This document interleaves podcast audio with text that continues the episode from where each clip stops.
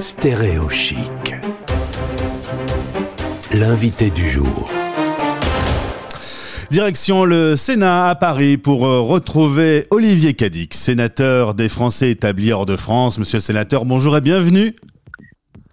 Bonjour, merci. Merci d'être euh, sur notre antenne. Pour euh, commencer, on va parler de vous, de votre carrière. Vous êtes euh, sénateur depuis 2014, si mes informations sont bonnes, et vous êtes établi au Royaume-Uni.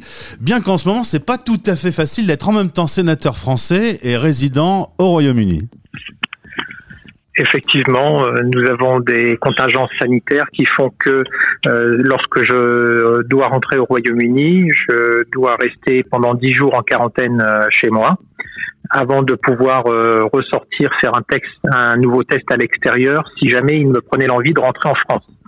Donc ça veut dire que euh, 10 jours au Royaume-Uni, euh, si je reviens en France, c'est 7 jours euh, de quarantaine pour le retour. Ça veut dire que ça m'obligerait à ne pas siéger pendant 3 semaines. Voilà pourquoi depuis le 27 décembre, je n'ai pas pu rentrer euh, chez moi en Angleterre. Bon, difficile euh, cette situation. C'est vrai que cette crise sanitaire a remis euh, beaucoup de choses euh, en, cause. on peut travailler, on peut télétravailler quand on est sénateur, mais vous m'expliquiez hier que pour participer au débat, il faut être présent en présentiel.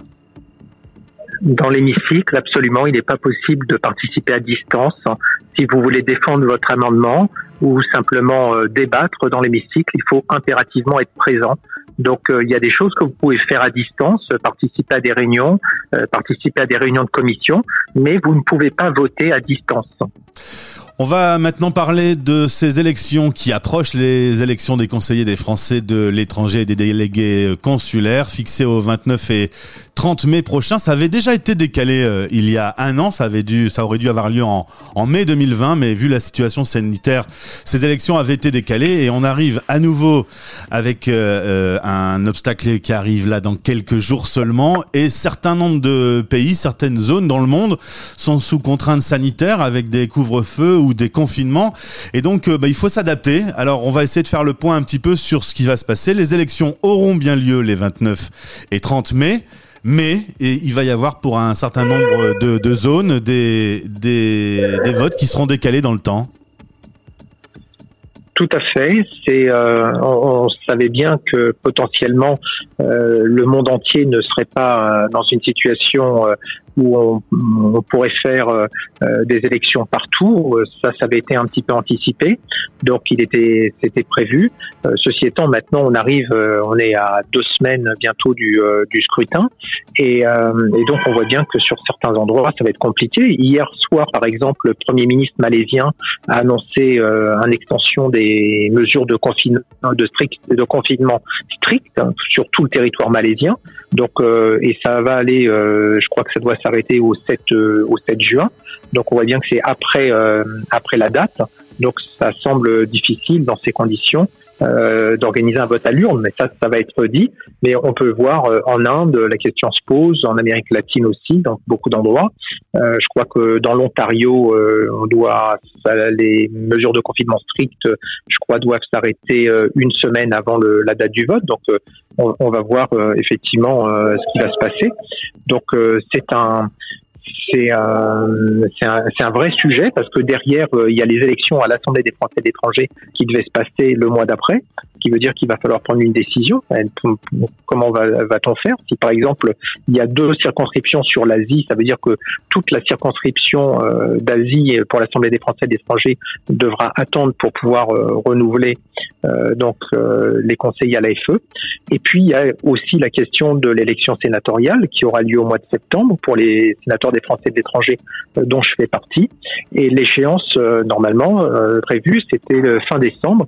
Et donc, euh, il faut euh, la question euh, est-ce que les conseillers consulaires, les conseillers des Français d'étrangers auront été renouvelés pour l'élection sénatoriale. Donc il y a un certain nombre de questions qui se posent là aujourd'hui. Comment ça va se passer? Alors c'est pas si simple de décaler des élections puisque tout ça, eh bien, euh, ça respecte un nombre des, des, règles strictes, un calendrier euh, précis.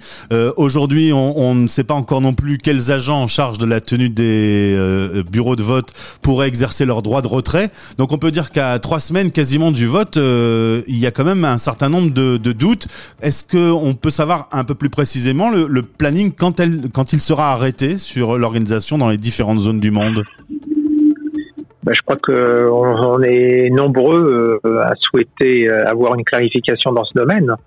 C'est euh, évident. C'est hier matin, on a vu euh, l'amendement du gouvernement pour préciser, pour dire qu'il fallait éventuellement décaler jusqu'à quatre mois les élections des conseillers des Français et d'étrangers si elles ne peuvent pas se tenir dans certaines circonscriptions.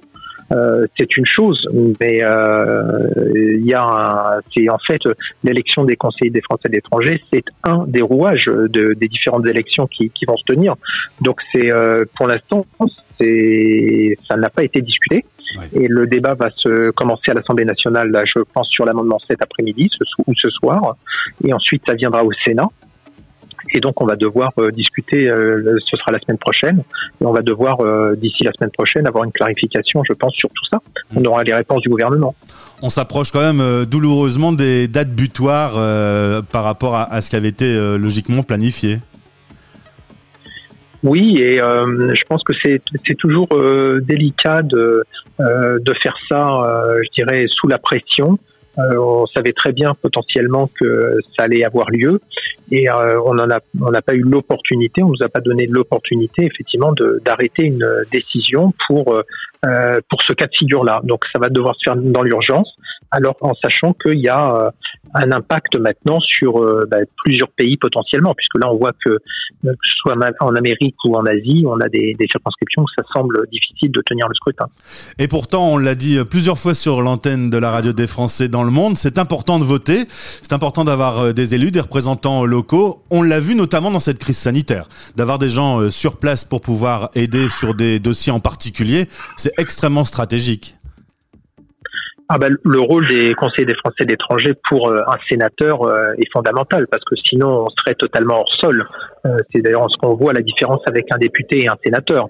C'est que en ce qui me concerne, moi je me souviens, j'étais donc l'an dernier à Bahreïn j'étais avec une élue qui représentait Bahreïn et Qatar, donc Rosiane, qui, qui, qui justement avait organisé une réunion sur la sécurité euh, comment euh, les rapatriements et euh, on n'imaginait pas que cette réunion de finalement serait pratiquement presque une réunion de préparation d'alerte sur les problématiques liées au retour pour des raisons sanitaires dans l'Hexagone. on voit nous on a ce contact permanent avec les élus de terrain qui nous alertent sur des problématiques et on est directement au Parlement, en contact avec le gouvernement pour pouvoir agir. Donc il y a ce, binôme élu de Conseil des Français de euh, parlementaire, sénateur, qui, qui, fonctionne très bien, qui fait qu'on a une réactivité très très importante. Et du coup, on, a, on alerte le ministre qui peut lui donner des instructions à l'administration. Donc c'est un travail, euh, les, le travail des élus vient apporter un complément essentiel à l'action de l'administration et renforce son efficacité. Euh, je veux pas euh, voir le mal, mais qu'est-ce qui se passe si euh, on décale de quatre mois et qu'à nouveau un certain nombre de lieux resteront sur des zones sensibles pour pouvoir voter? Il va bien falloir à un moment élire quand même les nouveaux représentants.